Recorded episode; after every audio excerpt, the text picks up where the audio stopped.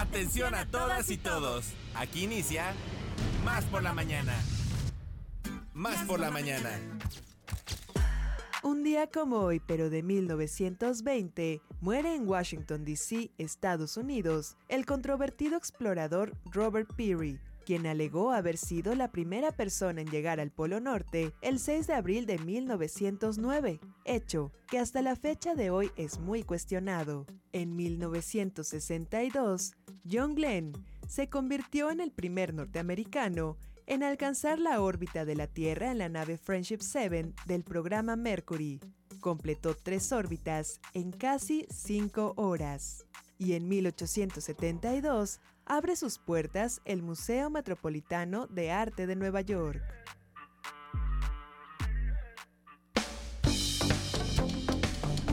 Tercera llamada, tercera llamada, comenzamos. Esto es más por la mañana, qué bueno que nos acompañan. Discúlpeme, amiga, por espantarte.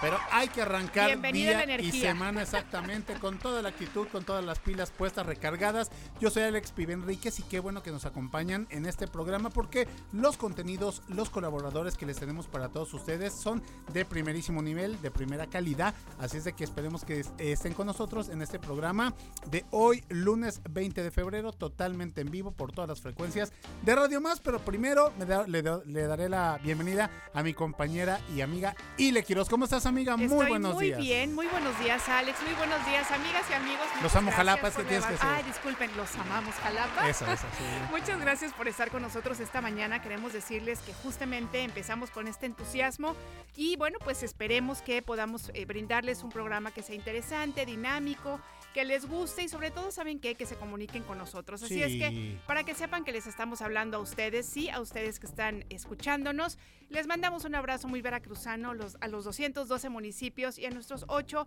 estados vecinos. 212 municipios que conforman nuestro bello estado y bueno, por los estados vecinos con los que siempre decimos tenemos la grandísima fortuna de colindar. Así es que, como les decíamos, queremos ya escucharles, queremos ver sus fotos, cómo les amanece el día de hoy. Ya ven que aquí en la capital del estado de repente hemos tenido una neblina jalapeña que a El día de ayer estábamos en Londres, sí. Exactamente, después amanecemos con un sol radiante, así es que bueno, por favor, comuníquense con nosotros, díganos cómo amanecen ustedes en sus poblaciones, nos encantará saber de ustedes.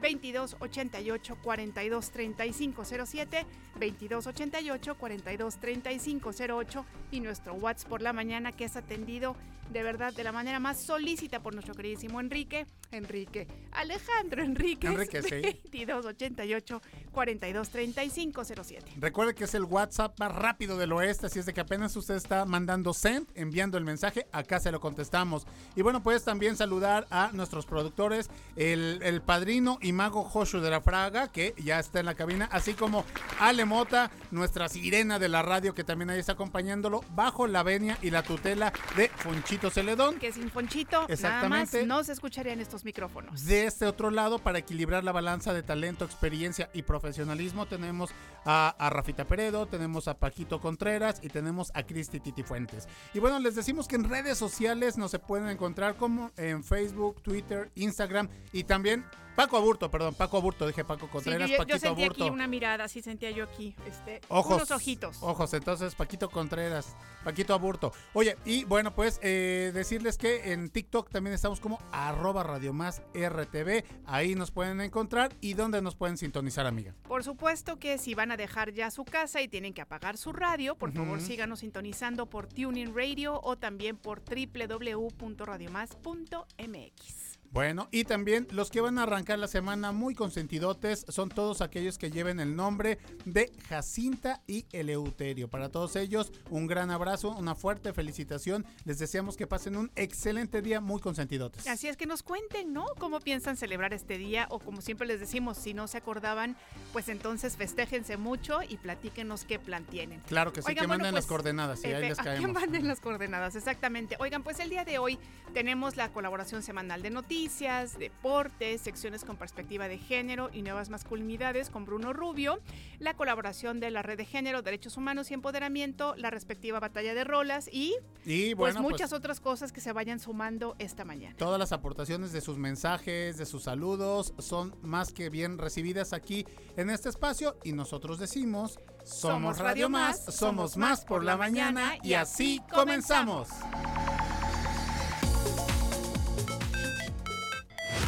Cafecito? ¿Un consejo? ¿Una idea? ¿Un contacto? ¿Una sorpresa? ¿Qué tal una respuesta? Estamos aquí para servirte. Como fuente de información. Como inspiración. Como referencia. Como puente para comunicarte con más personas. Y como bocina para escuchar tu voz. Más por la mañana. La radio te sirve. Más por la mañana. Comenzamos. La entrevista. Más por la mañana. Oigan, bueno, pues queremos decirles que de verdad estamos muy contentos y contentas de recibir el día de hoy aquí en el estudio a Karina Martínez, que bueno, no nada más, ella es colaboradora de Radio Más porque ella tiene un programa de encuentros y bueno, pues queremos decirle que nos da de verdad mucho gusto que estés aquí porque además vienes a contarnos sobre un congreso muy, muy importante, necesario, pertinente. Karina, bienvenida, cuéntanos todo, por favor, ¿cómo estás? Hola, muy bien, muchísimas gracias, gracias por el espacio, me encanta, además soy su fan los escucho todos los días, me encanta ese programa que, que, me acompaña en el transcurso de la mañana cuando arranco el coche y bueno, llego de un lugar a otro, voy acompañada por Oye, esperamos que no esté muy decepcionada ahora que ya está compartiendo este ah, micrófono, que diga, expectativa, realidad. No, no, no, no, no, no, son maravillosos, la verdad, en la radio y en presencia también. Gracias, amiga. Y bueno, ¿de qué se trata el congreso? La verdad es que es un congreso internacional que se llama Nuevas Perspectivas en Síndrome de Down, que es la primera vez que se va a realizar aquí en Jalapa, Veracruz. Es una gran oportunidad que trae a nuestra ciudad capital a especialistas de Guatemala, Cuba y diferentes eh, estados de nuestra República Mexicana. Es un congreso que trata de mostrar, de ampliar el panorama hacia una mirada real de derechos humanos y de atención y generación de oportunidades para las personas con síndrome de Down.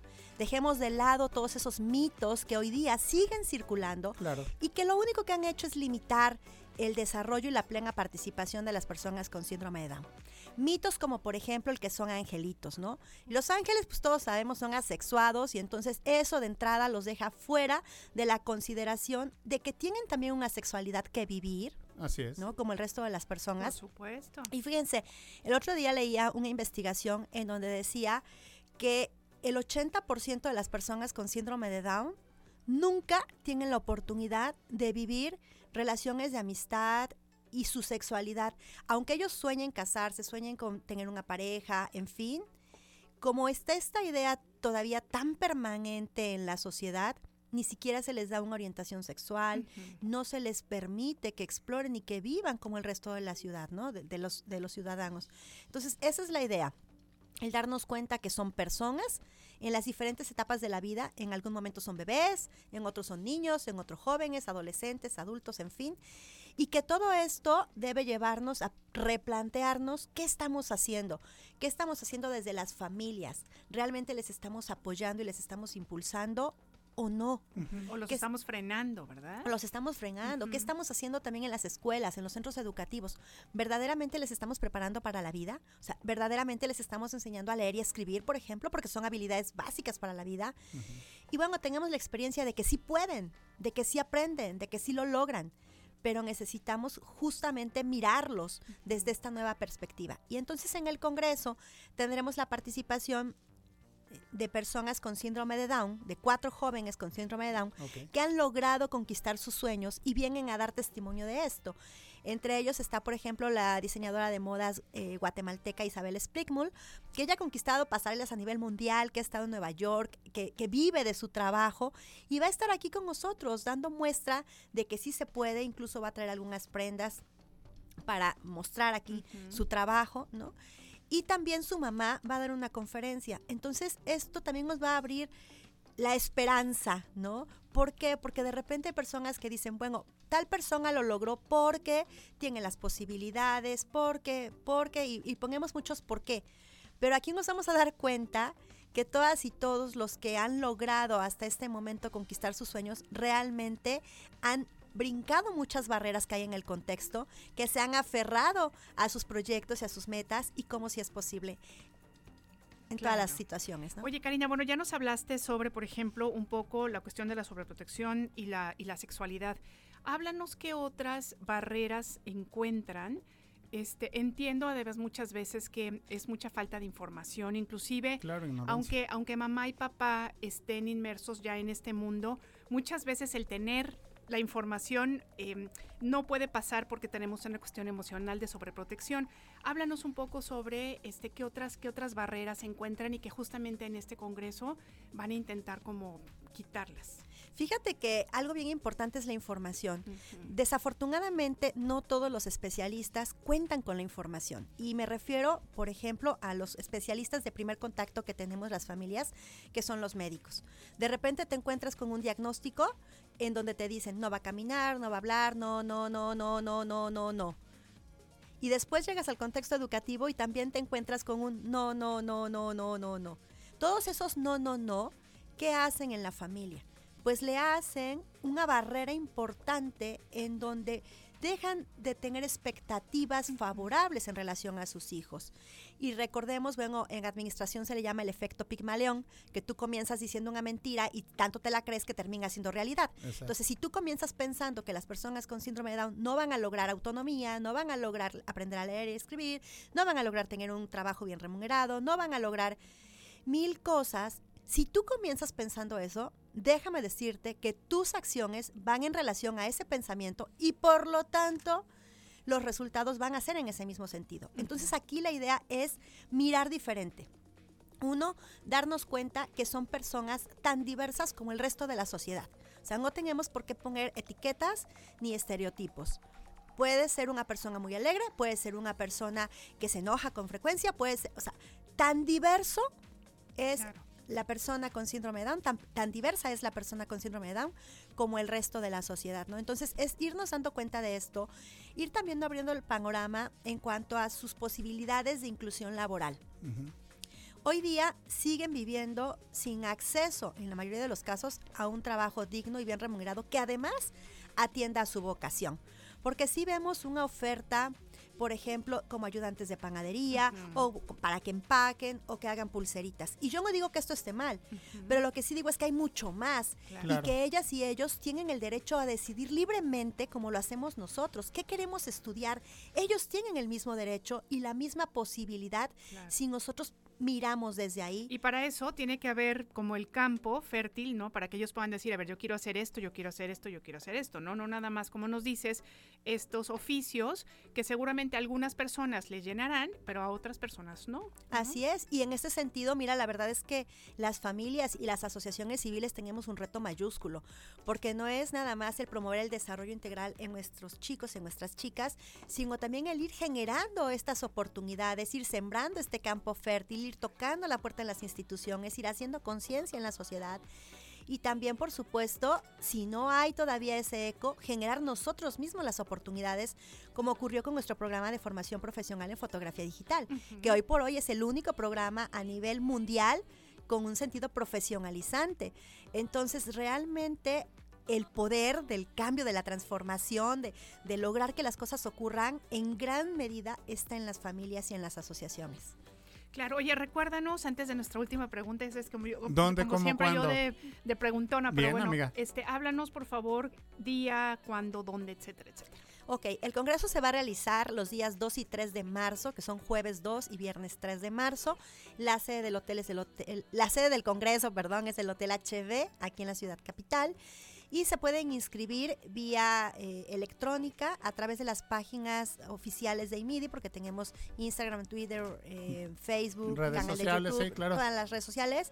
Ahí aparece el link que los lleva directo al acceso a la inscripción, o también tenemos una página web que igual la localizan como IMIDI en donde viene toda la información del Congreso, quiénes son los ponentes, viene también un modelo, viene un youtuber, Luis va a dar un taller de fotografía. Entonces va a ser un programa de verdad muy rico que vamos a tener también eh, dos talleres en donde vamos a trabajar emociones. Ya hablaban ustedes de la importancia de las emociones. Las emociones también nos pueden ayudar a impulsar o de repente a quedarnos sentaditos. claro que sí. Oye, por último, preguntarte, ah, nos hablas, por ejemplo, de estos diagnósticos médicos. Si ahorita te estuvieran escuchando los médicos, ¿qué les dirías? ¿Qué les dirías em, en cuanto a formación, en cuanto a sensibilidad? Cuéntanos un poquito. Bueno, yo les diría que es importante reconocer que todas y todos somos seres humanos. De ahí partimos, ¿no? Que podemos eh, tener ciertas condiciones, pero eso no nos quita nuestra dignidad humana y que las posibilidades son infinitas en cada ser humano. Recordemos que sí, efectivamente hay una carga genética, eso es importante de reconocer, pero la epigenética, la epigenética es lo que hace el cambio, lo que hace la transformación. ¿Y qué es la epigenética? Es justo darnos cuenta que esta genética en relación con un contexto rico de oportunidades, puede generar cambios impresionantes. Entonces yo invitaría a los médicos amablemente a que volteen a ver a la persona desde un enfoque más epigenético que genético y que puedan ofrecer orientación profesional a las familias, porque de verdad es que nosotros confiamos mucho en los especialistas. Entonces, si un especialista te dice, mira, es importante la estimulación temprana, mira, no te des por vencido, llévalo a terapia de lenguaje, mira, no te, no te des por vencida, hay mucho más por hacer, créanme que las familias actúan en consecuencia. Claro, cambian el concepto.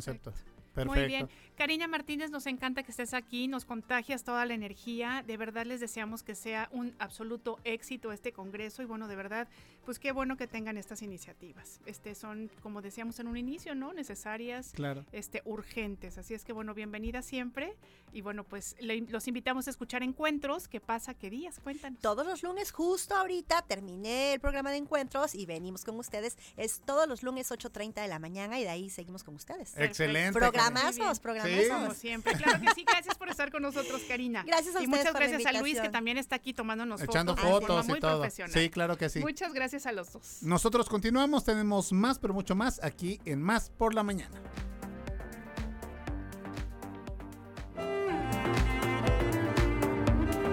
Un viaje de mil millas comienza con un paso. Más por la mañana.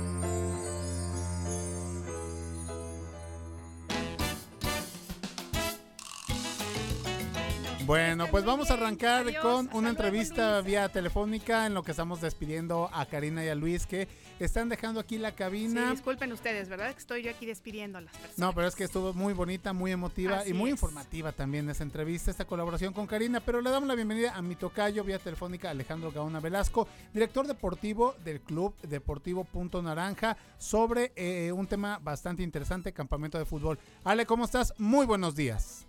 Hola, muy buenos días, eh, Alex e Iliana y a la audiencia de Más por la Mañana. No sé si me escucho bien primero que todo. Perfecto, amigo, eh, perfecto, Tocayo, tú no te muevas, ahí estás, excelente. Oye, ¿de qué va este campamento de fútbol? Claro que sí. Eh, bueno, antes que todo, eh, agradecerles el espacio. El campamento se llama Fútbol Formativo XD Jalapa 2023, que va del 31 de julio al 4 de agosto. Lógicamente, bueno, hay ciertos matices que quisiera compartirles. Claro. Pero pues el más importante dentro de todo esto creo es mencionarles acerca de los seis entrenadores que vienen a impartir este campamento a través de la organización del Club Deportivo Punto Naranja. ¿Sí? Ok, sí, adelante Alex. Entonces, bueno, inicio con Guaire Betancourt, quien jugó en el Villarreal, en Celta de Vigo, por ejemplo, Jonathan Sesma, que jugó en Cádiz, en el Valladolid, Ángel Mejías, quien fue compañero incluso de Hugo Sánchez en el Atlético de Madrid. Él estuvo mucho tiempo desde 1979 hasta el 93.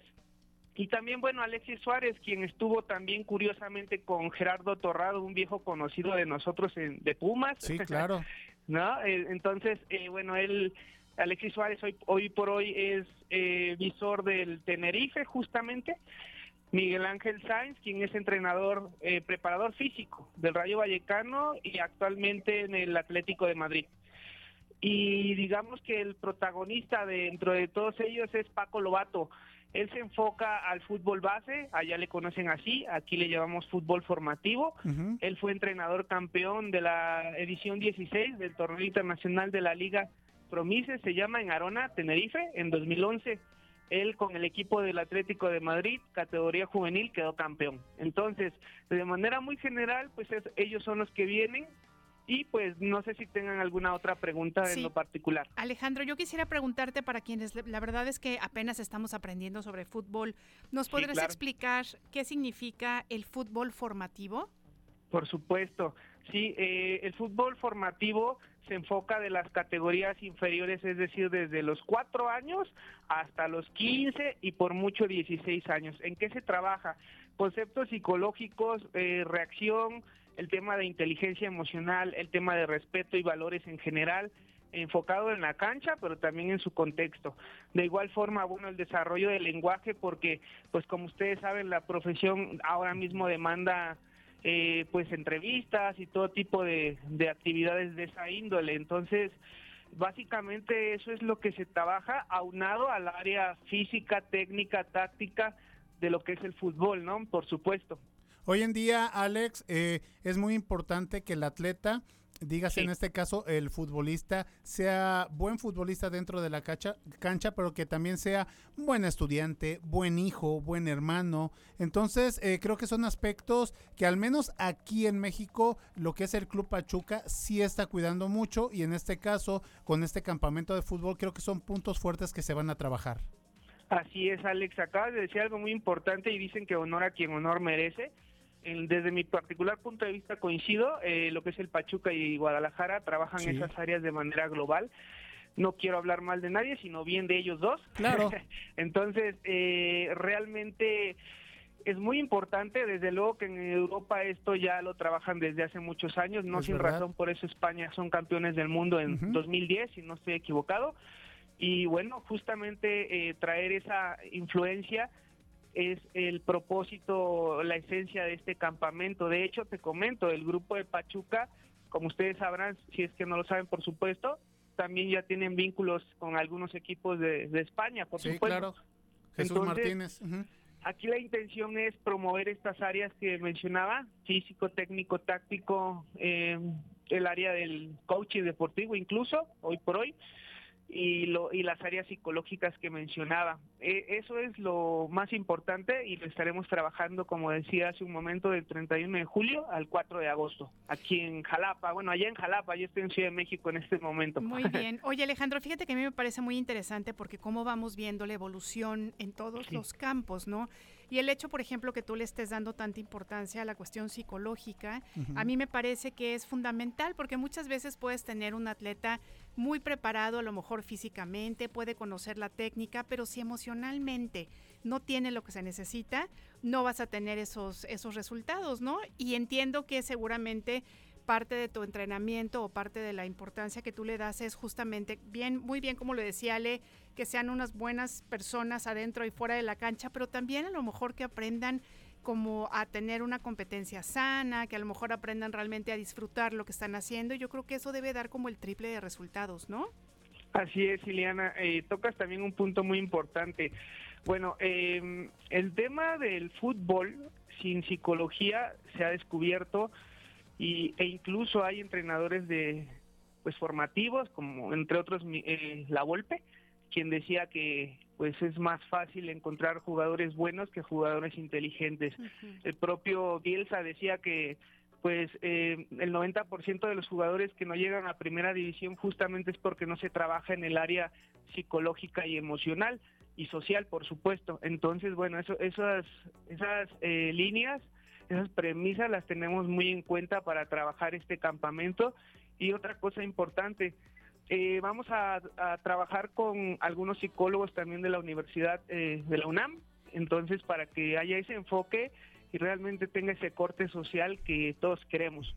Oye, Alex, ya para ir cerrando esta charla, eh, también va a ser muy interesante llevar todo este conocimiento a los padres, y te lo digo porque durante muchos años que fui reportero en el área de deportes, en el deporte amateur, en específico en el fútbol, yo veía cómo los papás prácticamente, más allá de catapultar y motivar a, los chicos, los frustraban, ¿no? Porque no metiste el gol al, al ángulo superior derecho y no le pegaste de tres dedos y no abrió el balón y la comba y esto y el otro y no y te voy a cortar el pelo como Cristiano Ronaldo y tienes que patear el balón en la calle como Messi cuando era chiquito. Creo que desde ahí nosotros mismos, más allá de impulsarlos, los alejamos del deporte. Sí, sí, Alex, la verdad es que eh, pues ese son puntos de partida, eh, son temas que vamos a abordar eh, evidentemente me encantaría profundizar todos los puntos, pero en este momento, bueno, eh, en otro en otro momento, si me lo permiten, con gusto lo platicamos y lo detallamos. Me parece un tema mm, quizás muy, em, pues poco más de pues cómo decirlo, muy simple, entre comillas, no muy común de verle, pero tiene mucho trasfondo psicológico realmente. Entonces sí es muy importante, impacta muchísimo en los chicos, desde niños hasta adolescentes. Y, pues bueno, creo que ahí está el ejemplo de Messi y Cristiano Ronaldo, ¿no? Dejando a sus niños jugar sin mayor presión. Claro. Y creo que lo están haciendo muy bien, lo hicieron como jugadores y creo que ahora lo están haciendo como padres de, de maravilla. Exactamente. Oye, Ale, ya para despedir, ¿dónde va a ser la clínica aquí en Jalapa, las instalaciones? Claro que sí. Bueno, por cuestiones de logística, eh, en este momento, oficialmente, por así decirlo, no, no es, pero no tenemos esta, esta ah, okay. el, el, lugar para ser concreto, pero es la USB Jalapa, ¿sí? Entonces, eh, no quiero, porque bueno, ustedes conocen que la logística de la USB son pues previos algunos meses al evento ustedes conocen perfectamente. Entonces, bueno, eh, tentativamente y casi oficialmente es la USB Jalapa, pero hay que esperar un poquito. De todas formas va a ser en Jalapa, eso eso sin duda. Ah, excelente. Muy bien. Oye, pues entonces, eh, dirigido a niños y adolescentes, niñas, niños, adolescentes de 7 a 20 años y nos decías del 31 de junio, de julio, perdón, al 4 de agosto. Si queremos más informes, ¿nos puedes dar redes sociales, formas de contacto? Claro que sí, les paso cuatro datos muy importantes y de ahí les paso redes sociales. ¿Están, de acuerdo? Sí, Alex.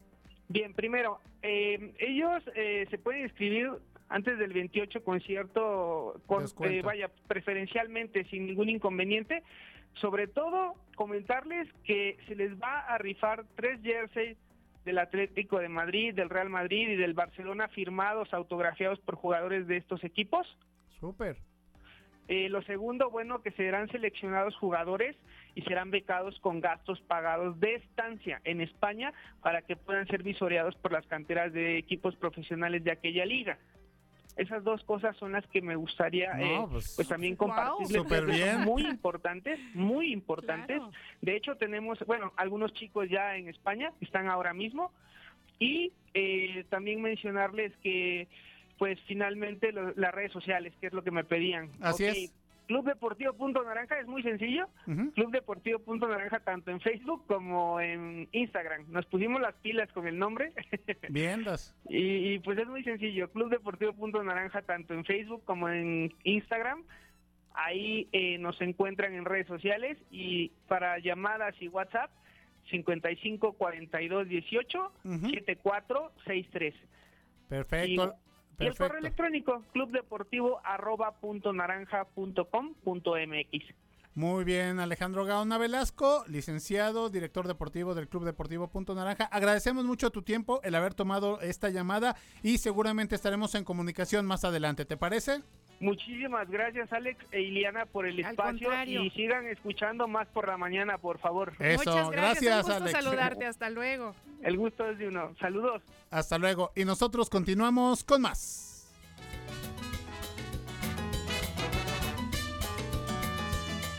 Batalla de Rolas. Línea telefónica en cabina. 2288-423508. Y 2288-423507. O mándanos un WhatsApp. Al 2288-423507. Que comience la batalla de rolas.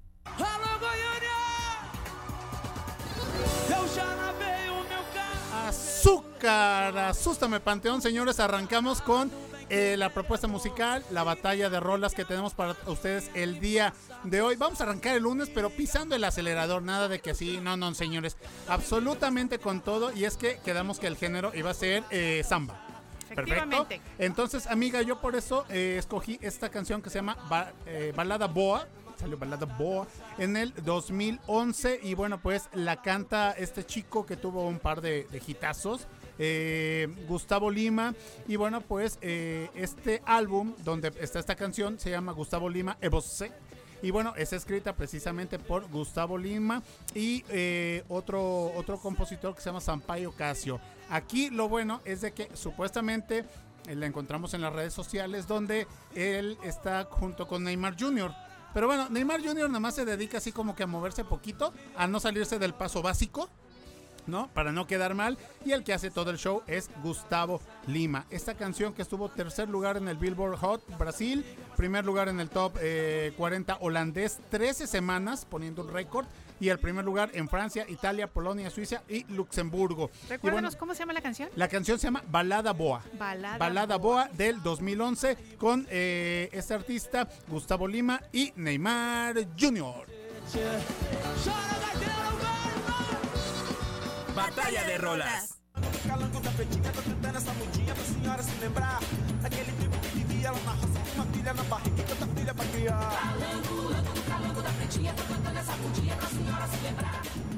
Bueno, pues mi propuesta de hoy es justamente Alejandro ya está bailando, vaya, y también, bueno, luego les decimos quién, más también ya está bailando para no spoilear la sorpresa. Pero bueno, decirles que esta canción se llama Magaleña, es una canción compuesta por el músico brasileño Carlinhos Brown pero la conocemos porque el primero que realmente la grabó y la hizo famosa fue pues ni más ni menos que Sergio Méndez y bueno pues con la participación justamente de Carliños Brown hicieron un álbum de estudio, este se llama Brasileiro y es una canción de 1992. Entonces bueno, fue lanzado como sencillo en ese mismo año, pero ¿qué creen que ha habido?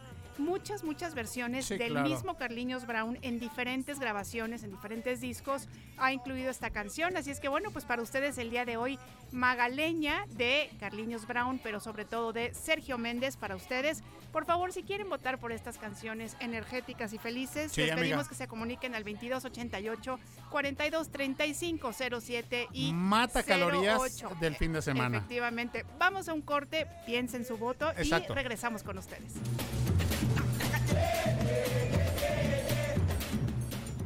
WhatsApp por la mañana. 2288-423507. WhatsAppea con nosotros. WhatsApp en cabina. Más, por, la, mañana. Sentido común con sentido del humor. Más, por, la, mañana. En un momento regresamos. ¿Cuándo te sientes más al tiro? Con más energía, más claridad. Mm, más por la mañana. Estamos de vuelta. Más deporte. Más deporte. Más por la mañana. Más deporte. Más por la mañana.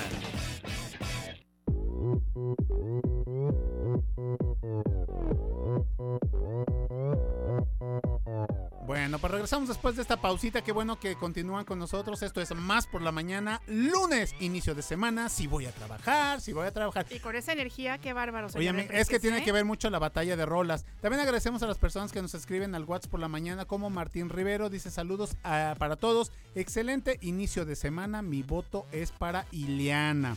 También Luis Cuentacuentos de Córdoba dice, eh, buen día, saludos por aquí, soleado en Córdoba, Veracruz, y nos manda una bella postal del pico de Orizaba. Muchísimas gracias, por, compartir, por participar. También el ingeniero Toño Garrido, allá en la repetidora, dice: Hola, buenos días, saludos desde la retransmisora de Cerro Verde en Guayacocotla. Una mañana soleada, pero pues a pesar de sol, hace bastante frío. Entonces, muchísimas gracias también al, al Inge. Y finalmente nuestra colaboradora, que ustedes dirán, bueno, ¿dónde estuvo Vero Aponte? Aquí está la respuesta. Hola amigos, buenos días. No fui por mi voz, ya que mi garganta se cerró, pero estoy escuchando los saludos y bendiciones infinitas. Un día angelical. Soltar es fluir. Cada día al levantarte confía en lo que va a ser tu día. Recuerda que tú tienes el poder para que sea el mejor día de tu vida. Confía, bendiciones infinitas. Saludos, Vero Aponte, Vero Cuencos. Y bueno, de aquí le mandamos unos saludos. Este medicinales para que se componga. Así es. Oigan, y yo quiero mandar un abrazo con mucho, mucho cariño a una amiga que de verdad es muy importante para mí, Adriana Hernández Piñeiro, que nos está escuchando en este momento. Así es que, Mary, un beso muy grande con muchísimo cariño. Y también da agradecerle a Miriam Simón Salazar, que nos dice eh, que manda saludos a sus hermanas y hermanos, así como a su mamá que está trabajando aquí en Jalapa y que siempre están escuchando Más por la mañana. Qué muy buen bien. gusto tienen y que son fieles seguidoras de Radio Más. Bueno, pues muchas gracias por acompañarnos. Aquí estamos haciendo un programa que esperamos estén disfrutando. esperemos que así sea, amiga. Así, así lo es. Oigan, y queremos decirles que además de que son llegaron bailando, qué ritmazo tienen estos muchachos. Les damos la bienvenida, señor Erasmo. ¿Cómo está usted? Muy buenos días, es un gusto estar con ustedes aquí en Más por la Mañana. ¿Quién quiere leche? ¿Quién quiere leche? Eh, eh, muy bien. Una cosa preciosa. Fíjate que con, Edgar con, con tu propuesta. Bienvenido. Muy buenos. Hermana Rival, ¿cómo está? Hermano Rival. Hermano Aguilar. Eh, buenos días y buenos días. A, ya se nos volvió a meter a la cabina. A los 212 municipios, hermosos municipios, por supuesto, nuestra, nuestra entidad veracruzana, y a los ocho estados hermanos que están conectados con la señal de Radio Más. Saludos a mi pueblo Ligo Veracruz, hablando del norte, allá de Guayacocotla, la sierra de Guayacocotla.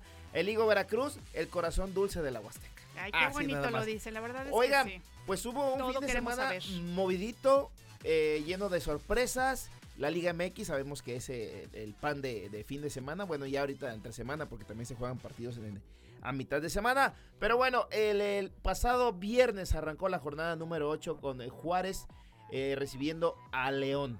Este partido con expulsados de por medio, por cierto. 0 por 0 terminó este partido.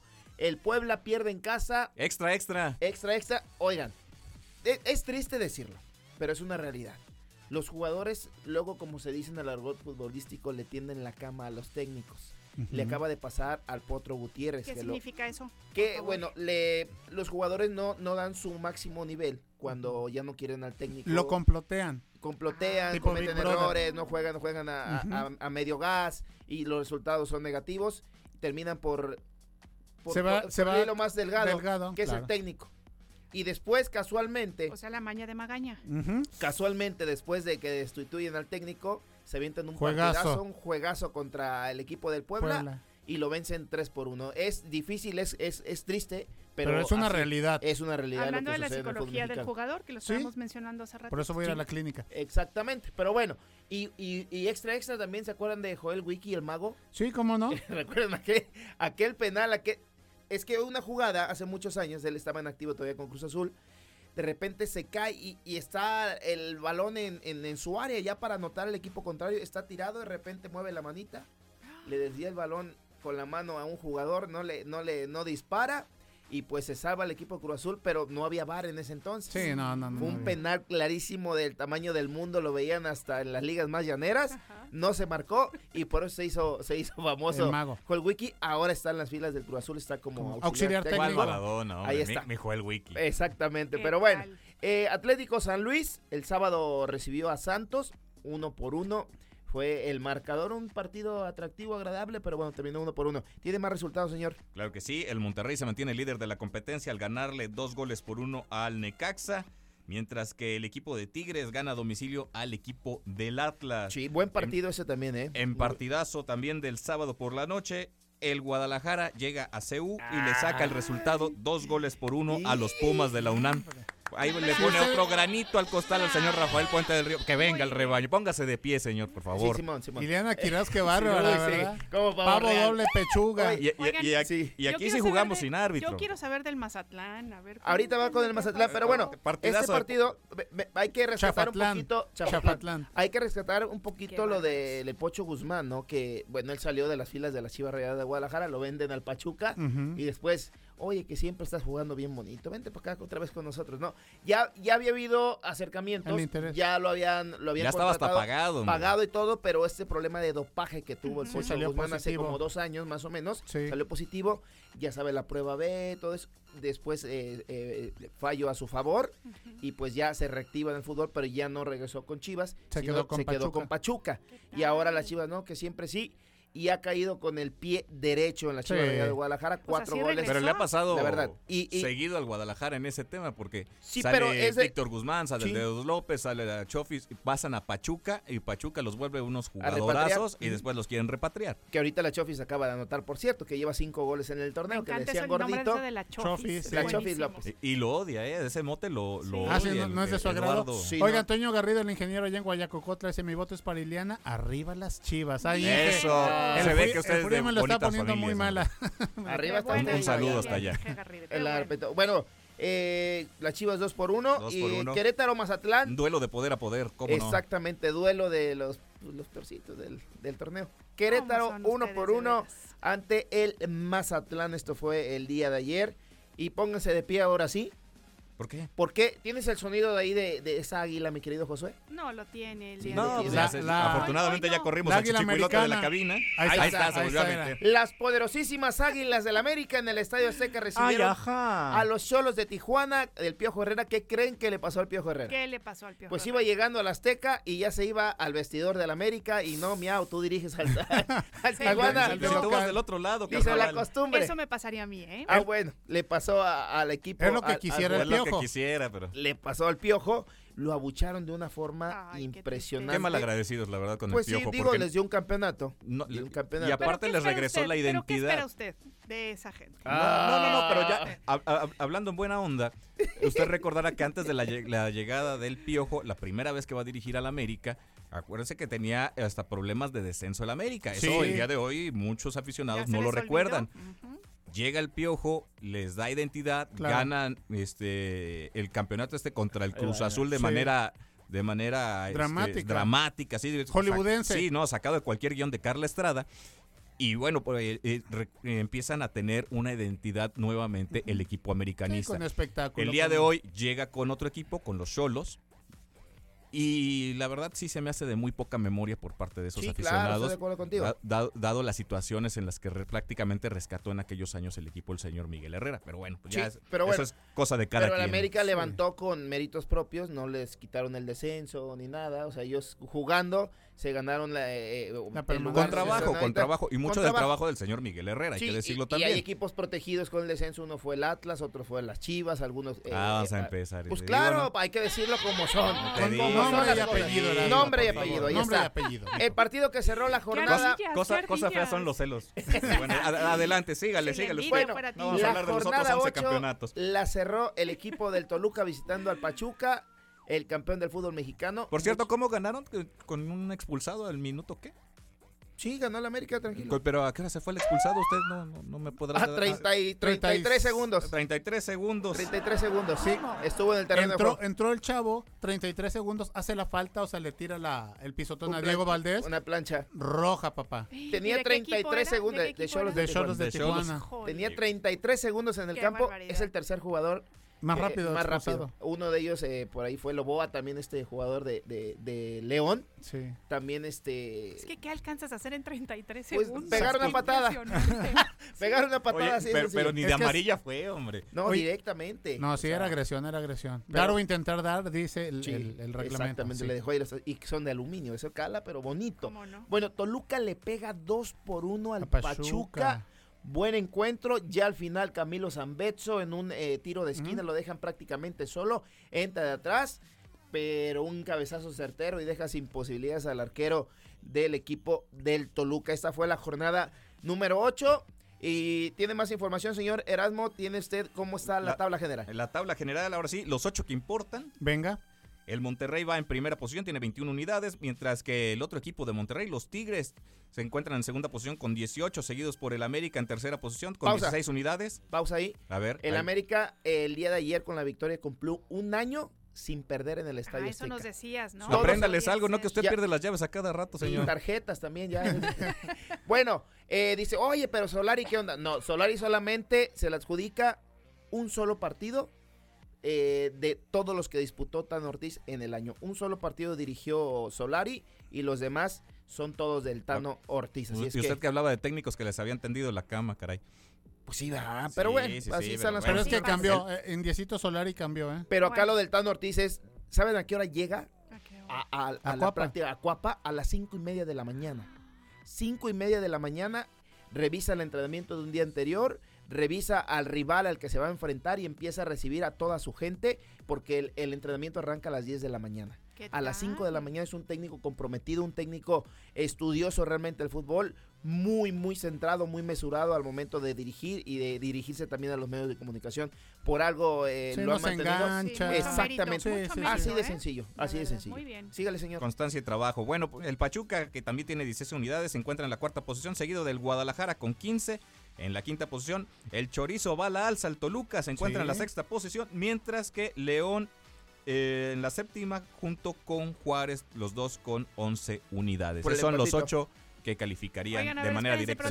porque el Mazatlán tenía un puntito. ¿Ya Chafatlán. Dos. Uno. Dos, no, porque empató con. No, el Mazatlán. No, uno. El Mazatlán no tenía puntos. Ah, es verdad, no, tenía, puntos. no tenía puntos y, sumó uno. Es verdad, sí, sí, se encuentra de todas maneras en el sótano, seguidos de el Querétaro y el Cruz Azul con cuatro puntitos. oye, y esta semana hay partidos pendientes de la jornada 7. Bueno, fue la 8, eh, no se jugó en la jornada 7 Cruz Azul Atlas. El miércoles a las 20 horas y el jueves Santos contra Toluca. Se estarán enfrentando a mitad de semana para que este pues se el partido se ponga ya parejito todas las jornadas y todos los puntos completos para todos los eh, equipos. Pero bueno. Yo quiero declarar que voy a adoptar al Mazatlán.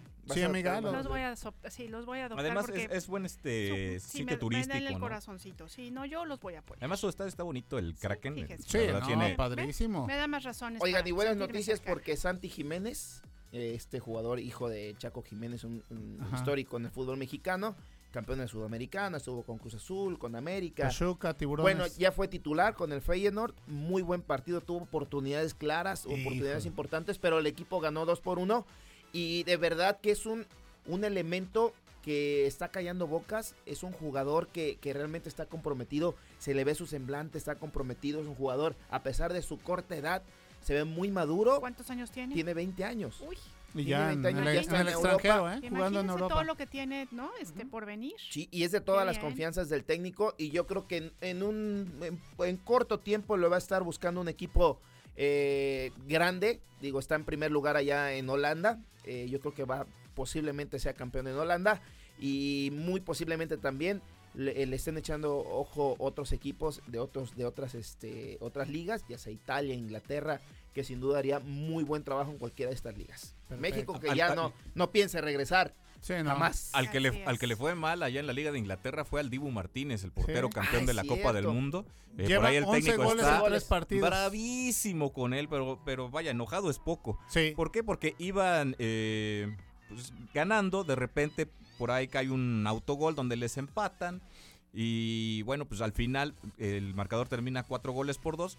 Pero la situación por la cual está enojado el técnico con el arquero argentino es porque se va a rematar tratando de buscar la heroica el técnico no le dio permiso. Y entonces, bueno, pues el centro ni siquiera llegó a causar peligro, le llega un defensa del eh, equipo contrario, del equipo contrario, del Arsenal, que además va eh, puntero de, la liga. jugando muy bien, posiblemente el campeón de... Y bueno, pues en el contragolpe el Dibu Martínez no llegó ni, ni al medio campo y bueno, gol, ¿no? Entonces está enojadísimo porque el técnico declara que... que eh, Él no dio la indicación. No, que no da la indicación y que además es el 1% de, esos, de esas jugadas son las que terminan a favor del, arquero que va a rematar y entonces prácticamente le estaba regalando el partido. Pues mira, ¿qué les parece si vamos con la frase? Para que Dibu Martínez reflexione, haga una introspección. Dibu Martínez nos está Exactamente, sí, hasta allá está Inglaterra. La compañera, pásame la guitarra. Efectivamente, ahí tiene usted su guitarra.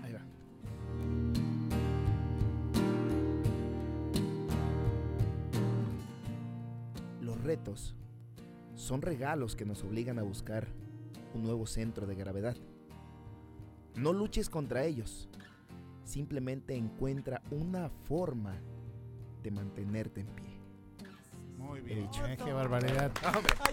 de, más, de más por la mañana para Divo Martínez. Así Exactamente, y para el mundo. Exactamente, para el mundo. No somos egoístas, claro que sí, Exactamente. Chicos, aplíquenla, por favor. siempre. Aplíquenla. Siempre las frases que es para que las apliquen, para que las lleven en su vida cotidiana y las compartan con las personas que más aman. Exactamente. Ay, Todo. se vale llorar. Chicos, no se vayan, escuchen la batalla de rolas. Y su voto es necesario. Venga. Batalha de rolas. a lenha, Rojão. Traz a lenha pro fogão. Vem fazer armação. Bueno, pues contarles que la canción que les proponemos el día de hoy es Magaleña de Carliños Brown y de Sergio Méndez. Y bueno, contarles rapidísimo que la samba tiene sus orígenes obviamente en Brasil, donde es realmente el baile nacional. Algunas versiones de la samba, por supuesto, son bailados en el famosísimo Carnaval de Río, en estos largos desfiles, en donde las comparsas se mueven al ritmo de la música, en el Zambódromo, efectivamente. Y bueno, por supuesto que las reinas de Carnaval tienen ya ensayadísimos los pasos, que es gran parte de su encanto, ¿no? Así es que bueno, pues el día de hoy, esta es mi propuesta magaleña para todos ustedes.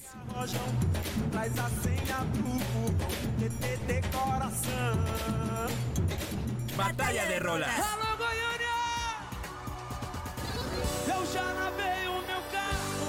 ¿Quién quiere leche? ¿Quién quiere leche? Señores, esta balada Boa del 2011, eh, aquí investigando en un poquito más, sí es samba, pero es samba pop. Es sertanejo se llama. Ajá. Es el sertanejo. Es, buenísima, buenísima. Ajá, y bueno, nos pone a bailar a todos, amiga, del 2011. Eh, y bueno, pues Gustavo Lima e Bosé, el álbum. Si ustedes quieren escuchar un poquito más de esta canción que estuvo en los primeros lugares de popularidad del Billboard, ya saben que hay que votar al WhatsApp por la mañana 2288 4235 07. Chicos, su voto, por favor. Yo tengo un dato de este de esta canción, después de este de esta canción 2011 que fue un boom impresionante. Sí.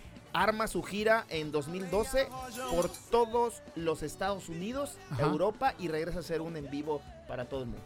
Ándate. Claro, muy bien. Oigan, bueno, pues Pero el voto, voto me quedo con. Ven, papito. Ahí está.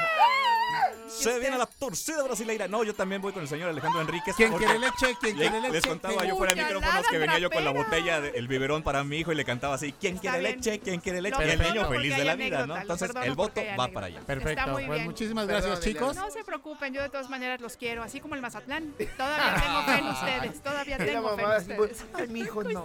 bonitas.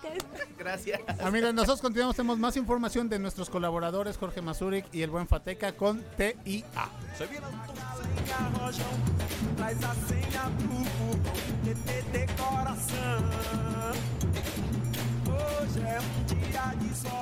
Más tecnología. E inteligencia artificial. más tecnología. E inteligencia artificial. Más, por, la, mañana. ¿Cómo están amigas y amigos de Más por la Mañana a través de Radio Más? Qué gusto me da saludarles. Yo soy Jorge Mazurek del programa TIA Tecnología e Inteligencia Artificial que junto con mi querido y estimado amigo Fateca pues lo transmitimos los jueves de 8 a 9 de la noche a través de Radio Más. Y bueno, aprovechando rápidamente este espacio les hacemos la invitación para que nos escuchen en un programa especial de TIA Tecnología e Inteligencia Artificial este domingo a partir de las 12 del día. Disfrútenlo mucho que comentar y pues haremos una mesa especial para platicar de tópicos sobre tecnología, sobre muchas cosas eh, que pues están ligados a estos avances que tenemos en el mundo. Y bien, pues vamos a platicarles a continuación que Elon Musk pues ya ha advertido que la inteligencia artificial es uno de los mayores riesgos para el futuro de la civilización. Y bueno, pues con el gran furor que ha causado el chat GPT y la inteligencia artificial generativa por las nubes, pues Elon Musk lanzó una advertencia que ha sido bastante fuerte. La inteligencia artificial dijo que es uno de los mayores riesgos para el futuro de la civilización. Y bueno, esto lo aseguró durante su participación en el World Government Summit que se lleva eh, o se llevó a cabo en la ciudad de Dubai, ahí en Arabia Saudita. Y bueno, dicha afirmación pues pareció un tanto fatalista, eh, máxime cuando el propio magnate pues ha sido uno de los fundadores de OpenAI, la startup que eh, hoy está en boca de todos por su chatbot potenciado por el modelo de lenguaje GPT-3. Sin embargo, bueno, pues no es la primera vez que realizó una afirmación de este tipo, ¿no? Entonces, pues ha sido consultado sobre cómo veía el desarrollo de la tecnología en general en los próximos 10 años, pues Elon Musk optó por centrarse en la inteligencia artificial. Así fue como pues dijo esta fuerte definición sobre el verdadero impacto que puede tener a nivel sociedad en un futuro no muy lejano. Y bueno, lo que dijo fue lo siguiente, pues uno de los mayores riesgos para el futuro de la civilización es la inteligencia artificial, tanto positiva como negativa, ¿no? Tiene grandes promesas y grandes capacidades, pero con eso también llega un gran peligro. Eh, pues lo que dijo, porque eh, lejos de quedarse en una postura pesimista, el empresario entregó una interesante explicación sobre por qué es eh, necesario pues no pasar por alto sobre la importancia de la seguridad en el desarrollo de ese tipo de tecnologías. Y lo que también afirmo es que eh, que la inteligencia artificial es algo por lo que se debe eh, preocupar ¿no? Eh, bastante en todo el mundo y mantenerse atentos a la seguridad. También fue parte fundamental en el establecimiento de OpenAI y por entonces se preocupaba que Google no estaba prestándole suficiente atención a la seguridad de la inteligencia artificial. ChatGPT ilustró a la gente cuán avanzado se ha, vuelta, se ha vuelto perdón, la inteligencia artificial. De hecho, pues eh, hay tantos avances que por un tiempo simplemente que no tenía una interfaz de usuario que fuera accesible para la mayoría de las personas. Lo que ha hecho ChatGPT es darle una interfaz de usuario a una tecnología que existe desde hace ya varios años. Entonces, eso es lo que dijo Elon Musk en el Government eh, Summit que se presentó ahí en Arabia Saudita. Y bueno, pues eh, cuando hablaba sobre los riesgos y desafíos que plantea la inteligencia artificial de cara al futuro, eh, pues Elon Musk ha sido franco también, ¿no? dijo que se debería regular la seguridad de las inteligencias artificiales y sugirió la creación de una junta que es supervisora que funcione como los entes que regulan cifras tecnológicas potencialmente riesgosas para las personas como la aviación, los coches y la industria farmacéutica, ¿no? Entonces, eh, pues el desafío es que la regulación eh, tiende a que se eh, establezca como una reacción cuando pasa algo malo, ¿no? Pero si algo malo sucede con la inteligencia artificial, la reacción desde un punto de vista regulatorio puede ser muy lenta, es lo que dijo Elon Musk. Y ciertamente las declaraciones del empresario son muy interesantes, ¿no? Resultan llamativas porque se trata de una persona que históricamente pues abogó por el aprovechamiento de la inteligencia artificial y bueno, pues su intención es que los coches de Tesla sean capaces de conducirse eh, automáticamente, de forma autónoma, ¿no? Pero eh, remarcó las potenciales, eh, los potenciales aspectos dañinos de la tecnología, pues tampoco lo convierte en una figura anti-inteligencias artificiales. Y bueno, también aseveró que en el 2014, pues él expresó una opinión sobre los riesgos de la inteligencia artificial que había provocado gran revuelo, ¿no? Por entonces había tuiteado que la inteligencia artificial podría ser más peligrosa que las armas nucleares. ¿Ustedes qué opinan? ¿Qué piensan de lo que dice Elon Musk? Bueno, pues háganoslo saber en sus comentarios. Y bueno, pues ya llegamos al final de esta sección por el día de hoy. Pero recuerden, cada lunes los esperamos en esta hora. Y por supuesto, TEA Tecnología e Inteligencia Artificial con Fateca y un servidor Jorge Mazurek, pues estaremos al aire los jueves a las 8 de la noche. Y este domingo tenemos el especial de TEA Tecnología e Inteligencia Artificial. Gracias, amigas y amigos. Continuamos con mucho más de Más por la Mañana a través de Radio Más.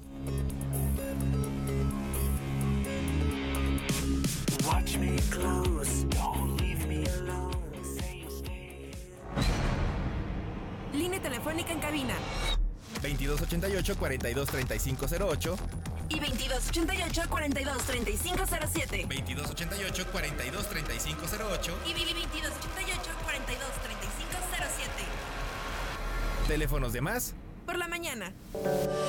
¿Cuándo te sientes con más capacidad de raciocinio? Más por la mañana. En un momento regresamos.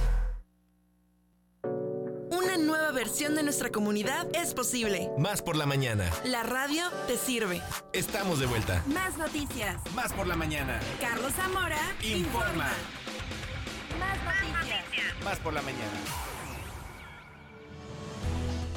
El gobernador de Veracruz, Cuitláhuac García Jiménez, encabezó la ceremonia cívica y militar conmemorativa del 161 aniversario de los Tratados de Soledad en el marco del Día del Ejército Mexicano. Desde la plazuela de los Tratados de la Soledad, en la celebración de estas dos citas históricas, el pueblo y gobierno de Veracruz reconocieron la lealtad, patriotismo y entrega de quienes contribuyeron a la soberanía de la nación. La Secretaría de Protección Civil informó que este fin de semana se registró un incendio en un pastizal en la zona posterior del fraccionamiento El Dorado del municipio de Medellín de Bravo, mismo que fue atendido por elementos municipales y bomberos conurbados. Por otro lado, informó que se reporta como liquidado el incendio forestal de paraje La Morena del predio Barranca del Infiernillo, municipio de Maltrata, con una superficie de afectación estimada de 90 hectáreas de arbusto en un ecosistema de bosque de encino. El gobierno de México publicó un decreto para prohibir la entrada al país de productos de importación elaborados bajo esquemas de trabajo forzoso. En el decreto, publicado en el Diario Oficial de la Federación, se detalla que será la Secretaría de Trabajo y Previsión Social de México la encargada de vigilar que se cumplan estos requisitos y emitirá resoluciones que avalen que estas mercancías importadas cuentan con los mejores estándares laborales. Elementos de la Secretaría de Seguridad Ciudadana de la Ciudad de México desmantelaron el campamento de grupos y organizaciones de la sociedad civil en favor de la despenalización de la marihuana en el Parque Luis Pasteur, ubicado a un costado del Senado de la República. Durante el operativo fueron retiradas 38 matas y 18 macetas de cannabis y se desmanteló el campamento que instalaron los promotores del consumo de esta droga. El Congreso de Perú declaró persona non grata al presidente de Colombia, Gustavo Petro, en rechazo a sus declaraciones contra la Policía Nacional del Perú y pidió a las autoridades que garanticen que no ingrese al territorio nacional. Previamente, el presidente colombiano señaló que en Perú los policías marchan como nazis contra su propio pueblo, rompiendo la Convención Americana de Derechos Humanos. Hasta el momento, más de 45 mil personas han muerto debido al terremoto que sacudió Turquía y Siria, al tiempo que las autoridades esperan que el número de víctimas se dispare, con cerca de 264 mil apartamentos destruidos. La cifra de víctimas mortales en Turquía asciende a 39.672, mientras que en Siria se ha informado de más de 5.800 decesos. La única diferencia entre el éxito y el fracaso es la capacidad de actuar. Más por la mañana. Sororidades. Empatía e inclusión con perspectiva de género. Sororidades. Más por la mañana. Pues muchas gracias a nuestros compañeros de Más Noticias Radio, como cada día nos apoyan aquí con esta información, con este bloquecito de noticias, amiga. Y también saben que agradecer eh, a Tella, sí, porque además decirles que ellos siempre nos están presentando información muy importante y en este caso hablar el chat de, este... el chat GPT, saben que mamás y papás y este personas que están Aguas. dedicadas a la docencia mucho cuidado con el chat GPT porque por un lado puede ser una herramienta buenísima, pero por otro lado, híjole, tiene sus implicaciones complicadas para la cuestión de la enseñanza, este, ¿no? Y, y de hacer las tareas y de Claro. utilizar el cerebro. Entonces, bueno, muchas gracias a nuestros colaboradores. Claro que sí, gracias a ellos por siempre estar con nosotros. Rápidamente, antes de darle la bienvenida a Ale y a Callita, eh, eh, leemos unos mensajitos. Saludos cordiales, voto por Magaleña. Atentamente, Uriel, escuchándolos desde Mariano Escobedo. Y un mensaje muy bonito, todos son bonitos, pero realmente este tiene una peculiaridad porque dice así, buen día, estamos en el taller Artesanías de Barro, aquí en la Sierra Nororiental de Puebla. Mi esposo Irán y yo, Jocelyn. Nuestro voto es para Ile. Las, eh, aquí en la Sierra está soleada. Y nos mandan un video donde, eh, bueno, en el audio se escucha que, que están en el programa, están escuchando y están haciendo artesanía de barro. De verdad Eh. les agradecemos muchísimo que nos compartan justamente estos momentos porque eso nos ayuda a nosotros Claro. a podernos imaginar, ¿no? Y a poder acompañarnos, nos da mucha, mucha emoción. De repente es hasta un poquito raro, ¿no? Este, escuchar nuestras voces. Sí, en verdad. Exactamente, Ahí de pero fondo. les mandamos un abrazo con mucho cariño de verdad les agradecemos que nos hayan compartido este videito. Bueno, pues ya está aquí Ale Ramírez y Callita Sánchez. ¿Cómo Eh, están, bueno, chicas? Bienvenidas. bienvenidas, chicas. Uh. Buenos días, muy bien. Oye, pues con esta emoción de verdad de saber que en cada rinconcito de Veracruz y de otros estados nos están escuchando, la verdad es que es una maravilla, son de estas bondades y regalos que tiene la radio, sobre Sí. todo la radio de las y los veracruzanos. Así Bien, es. amiga. Y sobre todo más por la mañana. Y también Yeah. de los poblanos en este Ah, caso sí, que también, nos están claro. escuchando. Sí, Los sí, ocho claro. estados vecinos. El día de hoy, bueno, venimos a platicarles de la violencia vicaria. Esta, este tipo de violencia que es eh, de una agresión que existe sobre todo dentro de la violencia de género y rápidamente les comentamos que dice, bueno, ¿y de dónde salió? ¿Cómo salió? Resulta que en el año 2012 surgió en España y en Italia y el término vicario, que significa sustituir, viene precisamente de una eh, mujer, de una psicóloga, Sonia Bácaro, que eh, acuñó este término de, de- de violencia vicaria porque es una experta en violencia de género y victimología. Bueno, el- a raíz de, todo este tipo de, cosas en México se ha tomado como una parte de las violencias para saber qué es eso, ¿no? La violencia que ejercen sobre todo los hombres contra las mujeres utilizando sus hijas e hijos para ponerlos en contra o para manipularles. Esto lo hemos visto con mucha frecuencia. Eh, hay muchas personas que dicen que la violencia vicaria únicamente se da, como, como lo acababa de decir Carla, de hombres a mujeres, porque es un tipo de violencia en el que se sigue manejando la violencia machista, la supremacía de los hombres por sobre las mujeres, y entonces es una forma de controlar. ¿Cómo puede hacer el hombre, por ejemplo, para que una mujer no lo abandone, para que una mujer lo obedezca, para que una mujer no se le salga, como Del dicen, guacal. del guacal, ¿no? Claro. Controlando sobre los hijos. Sin embargo, eh, hay estudios que dicen que la violencia, si bien está creada como una violencia de hombres contra mujeres para dañarlas, en las, en las personas o las cosas que más le, le importan a la, a la persona, que son, por ejemplo, los hijos, los papás, los hermanos, incluso mascotas o propiedades, eh, si bien es cierto que, que esa es, digamos, como la violencia vicaria, también hay estudios que dicen que puede ser al revés. Puede ser ejercida de mujeres contra hombres, en donde hay un control de los hijos para que no vean al papá y entonces tengan allí el poder sobre el hombre o incluso de mujeres contra mujeres y hombres contra hombres. Sin embargo, está considerada en violencia de género de, de hombres contra mujeres y los, los porcentajes en donde hay daño eh, hacia los hijos no solamente es con violencia física, sino también violencia patrimonial, no darles la pensión, lo que requieren para, para sobrevivir. eso también es violencia este, vicaria. ¿Cómo, nace la violencia vicaria? Si efectivamente, como dice Ale, eh, viene a raíz de los divorcios, de las infidelidades, a raíz de los problemas económicos, a raíz también de las, de las pensiones, ¿no? Cuando se tiene el, trato de la pensión alimenticia, cuando el, hombre, en este caso nos volvemos estadística una vez más, la violencia, y aquí eh, no estamos en contra ni de hombres ni de mujeres, simple y sencillamente estamos en contra de las violencias. y la violencia vicaria se tiene que erradicar también. En este caso, lamentablemente, una vez más, las mujeres somos estadística en violencia vicaria. Los hombres utilizan el poder adquisitivo, el poder entre los cuates, todo eso, para poder dañar a las mujeres. Hay una, em, una asociación que se llama Coordinadora de Alianzas para los Derechos de las Maternidades e Infancias en Latinoamérica, la TAM, que es esta plataforma donde muchas mujeres ya están entrando, ya están conociendo, ya están teniendo asesorías psicológicas y legales precisamente por el, por el maltratador o la maltratadora en este caso.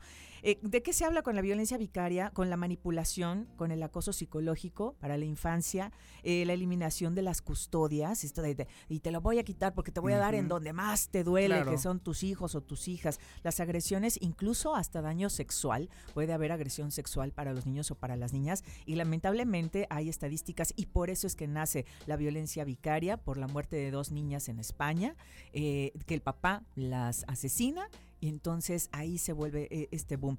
Qué lamentable que tiene que ser así, qué lamentable que tuvo que ser a raíz de un episodio eh, de, dolor, de drama, de, mucho sufrimiento y hasta hasta la vida pueden quitarle eh, los papás a sus hijos o a su hija. Oigan, entonces si estoy entendiendo bien, violencia vicaria, un ejemplo sería eh, mamá se quiere divorciar, ¿no? Porque bueno, no se entiende con papá y papá le dice, sí, está bien, pero te quito a los hijos, ¿no? O mamá quiere a lo mejor empezar un trabajo, ¿no? Y le dice, no, no puedes trabajar porque vas a, descuidar a los Y entonces le digo a los niños y a las niñas, tu mamá te quiere dejar, tu mamá no te, quiere, tu mamá es mala, no, te, quiere, cuidar, no le importa, se quiere ir con otra persona. Eso es ese tipo de violencia vicaria. Y la violencia vicaria debemos entender que si bien es casi siempre sobre los hijos, porque bueno, de ahí nace, ¿no? Lo explicaba Carla el ejemplo de eh, eh, la razón de por qué surge. Debemos entender que también es contra las personas que quieren, en este caso a la esposa, ¿no? Por ejemplo, decir, ¿sabes qué? Este, pues entonces vamos a correr a tu mamá. ¿No quieres hacer esto? ¿No quieres obedecer? ¿No quieres hacer lo otro? Entonces tu mamá no va a vivir con nosotros y le vamos a echar a la calle y a ver qué haces.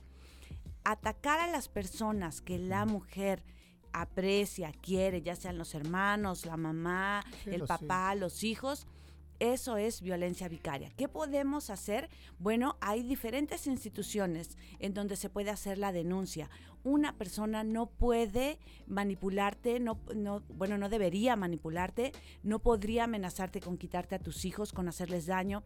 Este rollo de, considerarla también una violencia machista es porque los hombres finalmente dicen, son mis hijos, son mi propiedad y yo hago lo que quiero. Yo los mantengo. Yo los mantengo, entonces si yo quiero, yo te los quito y si yo quiero, yo los mato porque son míos. Sí, claro. Entonces... Pregunta, perdón. Entonces, por ejemplo, volviendo al ejemplo de la mamá, si eh, es violencia vicaria cuando yo empiezo a vivir con mi pareja o me caso con mi pareja por una ley o por las dos y de repente me dice, sí, ok, nos casamos, pero no puedes volver a ir a ver a tu familia. ¿Eso sería, por ejemplo, violencia vicaria? No, eso ya sería violencia de género, ya sería violencia contra las mujeres, porque no está afectando a tu hijo o a tu hija, no está en esta manipulación Ojo, si hubiera hijos e hijas de ambas partes, y entonces, oye, eh, no, no voy a dejar que vayas a ver a tu mamá porque ahora ya me casé con, con, con Ile, por ejemplo, y ya no quiero que vayas a ver a tu mamá, ya está ejerciendo una violencia vicaria contra su hija o su hijo para no ir a ver a su mamá, porque ahora tú estás eh, eh, en ese espacio. Entiendo. Esa, ese, ese tipo de violencia vicaria. Se puede utilizar también, por ejemplo, con personas adultas mayores, así de, pues no, no, no vuelves a ver a tu mamá, o, o este tipo de situaciones que se dan, pero sobre todo es en la infancia. En la infancia es donde más se está dando. Ojo, también está el caso en el que papá y mamá se agarran del chongo y entonces ya se mandan a volar y de repente dicen, ¿sabes qué? Siempre no, sí quiero regresar contigo. Y entonces el niño o la niña tiene unas secuelas tremendas en donde debe de estar en ayuda psicológica, debe de tener, eh, tiene trastornos psicológicos, incluso hasta crisis de ansiedad, en donde no puede, puede, perder de vista a mamá o papá en ese segundo que ya los ve juntos porque dice, me van a volver a dejar o me van a volver a violentar. Ese, esa es la violencia vicaria. Está terrible. Sí, qué sobre todo la que se ejerce contra los hijos. Sí, no. Entonces, bueno, ¿qué podemos hacer? Hay diferentes instituciones en donde se puede buscar ayuda, sobre, eh, eh, sobre todo psicológica y legal, donde se puede pedir asesoría. Está, por ejemplo, la eh, Redim, que es Derechos de la Infancia y la Adolescencia en México. Este es, este es a nivel nacional, pero en, en el Estado, por ejemplo, pueden buscar la Comisión Nacional de Derechos Humanos, pueden buscar también en en lugares como por ejemplo aquí en Jalapa tenemos la Procuraduría Federal de Protección de Niñas, Niños y Adolescentes, que está ahí en Úrsulo Galván. Ahí se pueden hacer las denuncias y te dan acompañamiento legal, psicológico para que entonces tú puedas recuperar a tus hijos o puedas recuperar una pensión alimenticia, etcétera. Sí, porque se da que el papá llega por el niño o por la niña y le dice, oye, pues mañana te lo traigo porque vamos a ir a una fiesta. Y, eso es muy clásico. Y adiós. y entonces la mamá espera que llegue el niño o la niña con el papá y ya no nunca llega. Esa sustracción es parte de esa violencia Perfecto. Muy bien. Desafortunadamente eh, la mayoría de los hombres saben que el, punto débil de, una mujer siempre va a ser sus hijos. Entonces es una forma en donde atacan y saben que van a causar mucho daño, aún sabiendo que van a causar daño a los hijos. Pero como la intención de la violencia vicaria es hacer daño a la mamá, a la mujer a través de los hijos, van con todo, llega a haber asesinatos, eh, eh, violencia intrafamiliar, ha habido aumento en los casos, eh, se han hecho estudios de los, de los aumentos que ha habido y hablamos de aumentos graves, por ejemplo, en, abandono. Hay, hay porcentajes del 50% de 2020 a 2021 en abandono nada más. Entonces, imagínense los incrementos que hay en otro tipo de violencia. Oigan, chicos, pues ojalá, ojalá que y le podamos platicar más de esto realmente. Yo desconocía ¿no? El, concepto, el término se me hace muy nuevo, muy fuerte y estoy bien choqueado y creo que las personas que nos están escuchando también deben de saberlo, de familiarizarlo, de ayudarnos. Oye, puedes acudir a este lugar, al otro. Ojalá que haya una segunda oportunidad para tocar el tema. Tomar en cuenta esas alertitas. Exacto. Claro que sí. Muchísimas gracias. que también puede darse de mujeres. Ah, sí, claro. violencia es violencia. Violencia es violencia y estamos en contra de eso, de la bien. violencia. Gracias, amigas. Muchísimas gracias. Las queremos muy bien. Como siempre, las respetamos Muchas gracias por estar con nosotros. rola pues, ganadora. ¿Qué creen? Que nos vamos a la rola ganadora y en este caso sí fue Magaleña, de Sergio Méndez. Venga. Vamos a escucharla. Batalla de rolas.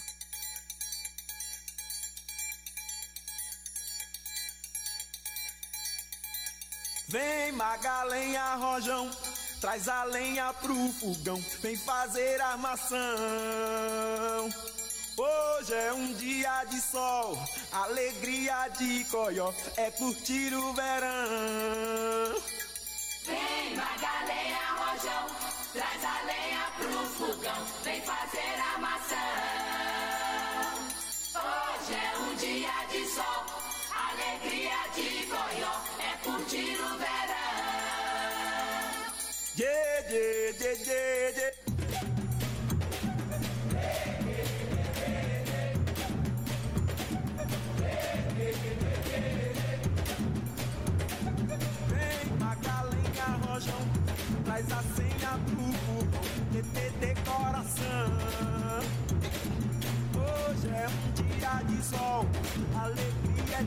De xotó,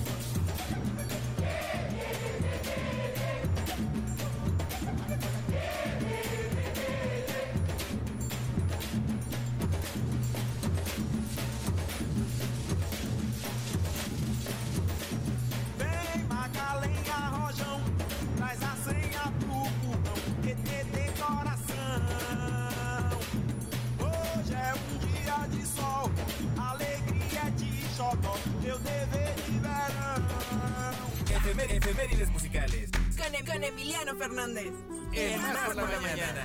20 de febrero, un día como hoy, pero de 1967, nace el cantante, músico y compositor estadounidense Kurt Cobain, a quien obviamente recordamos por su participación en la banda de grunge estadounidense Nirvana. El cantante y actor cineasta italiano Adriano Caltenano, quien además es considerado como un emblema del rock italiano, publicaría espontáneamente la canción Ti de male, con la que entraría en la campaña electoral de su país. Este tema es recordado especialmente porque el tema de fuerte denuncia social contra los abusos y la corrupción política.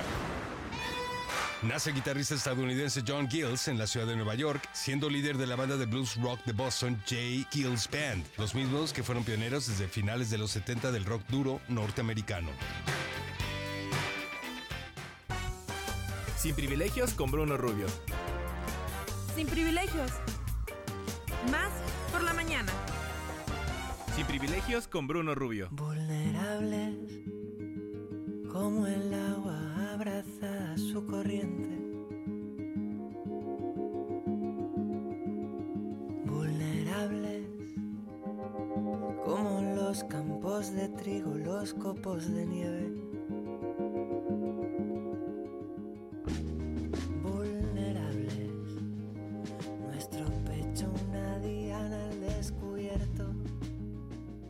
Nos da mucho gusto que está ya en este estudio Bruno Rubio Gutiérrez con sus hombres en construcción. ¿Cómo estás, Bruno? Qué gusto saludarte. Hola, Ileana, Alejandro, buenos días eh, a, todo el auditorio de Más por la Mañana. Pues bien contento de, venir a compartir y de hacer la invitación a que nos puedan acompañar esta noche a escuchar Sin Privilegios. Oye, bueno, cuéntanos qué temática tendremos el día de hoy. Pues miren, eh, el día de hoy vamos a platicar sobre las pérdidas y sobre cómo los hombres hemos aprendido desde nuestro ser hombre eh, a afrontar justamente las pérdidas. Y, bueno, pues tiene mucho que ver con, la parte emocional, donde precisamente los hombres hemos, este, digamos, eh, bueno, pues tenemos mucho terreno para crecer. el poder entrar en contacto con nuestras emociones, el poder permitirnos sentirlas, vivirlas, por ejemplo, en el caso de, una, de una pérdida, eh, por ejemplo, el, terminar una relación, claro, sí. el, a lo mejor perder un ser querido o, perder el trabajo, perder, este, en fin, eh, cosas que, que, que han formado parte de nuestra vida y que y que a final de cuentas pues lo que queremos es como hacer esta reflexión justamente de, aquellas emociones que, que, nos, que nos han sido difíciles de, manejar por la educación que hemos recibido. Y para ello, pues nos acompañará, em, bueno, tenemos como invitada Elsa Contreras, ella es tanatóloga, y también tendremos como, como invitado eh, del programa a nuestro querido compañero y amigo Gumaro García. Entonces, pues vamos a estar platicando de, estas cuestiones. El, programa de esta noche será grabado, pero de todos modos estaremos pendientes para poder recibir las redes sociales, comentarios. exactamente.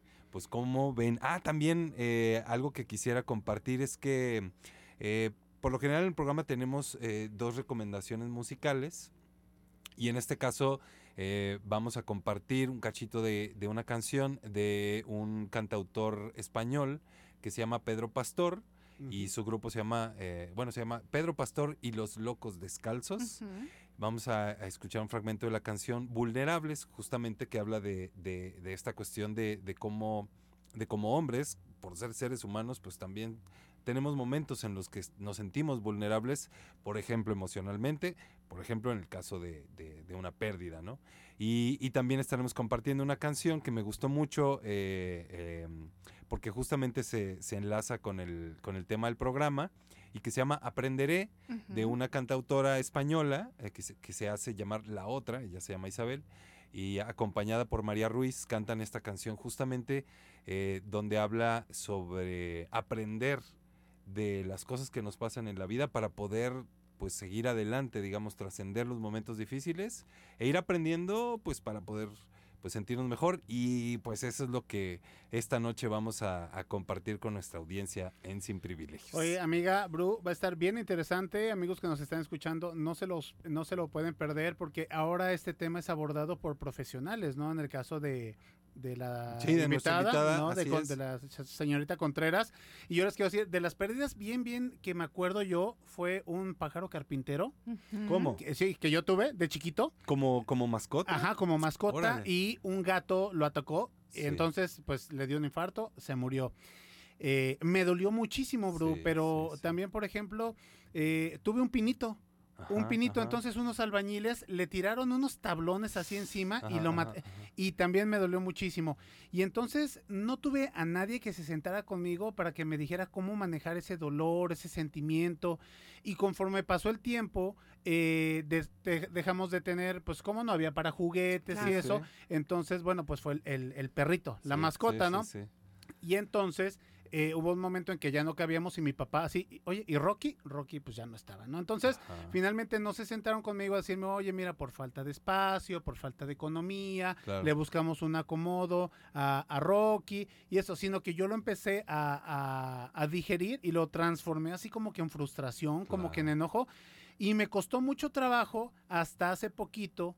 Que, que, se murió el perro de mis hijos, ¿no? Los dos, y lloraran. Y nos dijo el veterinario, ¿saben qué? Este, los dejo un momento y díganle a la mascotita lo que lo que quieran, despídanse de ella, ¿no? Entonces, este, sí creo que es muy importante que ya por el horario lástima lastimosamente los chicos no pueden no pueden ponerle mucha atención, pero creo que nosotros como grandes sí tenemos la responsabilidad de agarrar unos poquitos de tips y tratarlos de aplicarlos a nuestra vida. Sí, muchas gracias que compartes esto, Alejandro, porque porque ciertamente como hombres justamente en esta educación de tener que tener que ser fuertes, tener que aguantar, tener que eh, este, pues eso, ¿no? O sea, ser, claro, como eres un hombre fuerte no hacen falta explicaciones, porque tú no las necesitas, ¿no? Eh, eso o, o, tan solo el, incluso pensaba el abrazo nada más, o sea, a lo mejor ni, ni siquiera la explicación, sino simplemente el permitir que, por ejemplo, un niño pueda llorar y sentirse triste y, solo abrazarlo, ¿no? y, y, eso cómo puede justamente pues liberar como esa energía y que no se quede ahí atorada y que de pronto se, se, transforme en otra cosa. Se transforme en otra cosa. Pues, pues qué bonito de verdad compartir este, estos temas con, con la audiencia. Así es. Y con ustedes. Y bueno, pues les queda pues la invitación para esta noche sin privilegios a las 10 de 10 la noche. de la noche. Muy bien, Bru. Pues muchas gracias y Alex también por compartir. Qué bonito. hombre, gracias a ustedes y gracias a Bru que siempre viene aquí a la cabina y nos hace participar un poquito. Así es. Bueno, nosotros continuamos en Más por la Mañana. Ya no quiero andar siempre con mi máscara de hierro. Me enseñaron a llevarla contra todo. Bueno, pues les agradecemos mucho, amigas, amigos, por haber estado con nosotros en el programa. Es momento de despedirnos. Gracias, Alex Enrique. Gracias, a ti, amiga. Por supuesto, a nuestros productores. Gracias a Fonchito Celedón. Claro que sí, los esperamos el día de mañana, ya lo saben, pasaditas. Bueno, no, no pasaditas, en punto de las 9 de la mañana. Más por la mañana, el día de mañana, martes, con esperemos otro gran programa. Gracias a las personas que nos escribieron, porque de ellos y para ellos es este espacio. Muchas gracias, que pasen muy feliz día. Esto fue Más, Más por, la, mañana. Venga disfrazada de una rabia sorda y ciega. Aprenderé a sacar también la pena. Pa' que no me pudre, me haré fuerte convirtiéndola en motor para el camino que me queda. Y me haré fuerte convirtiéndola en motor para el camino que me queda. Esto fue Más por la mañana. Hasta, la próxima.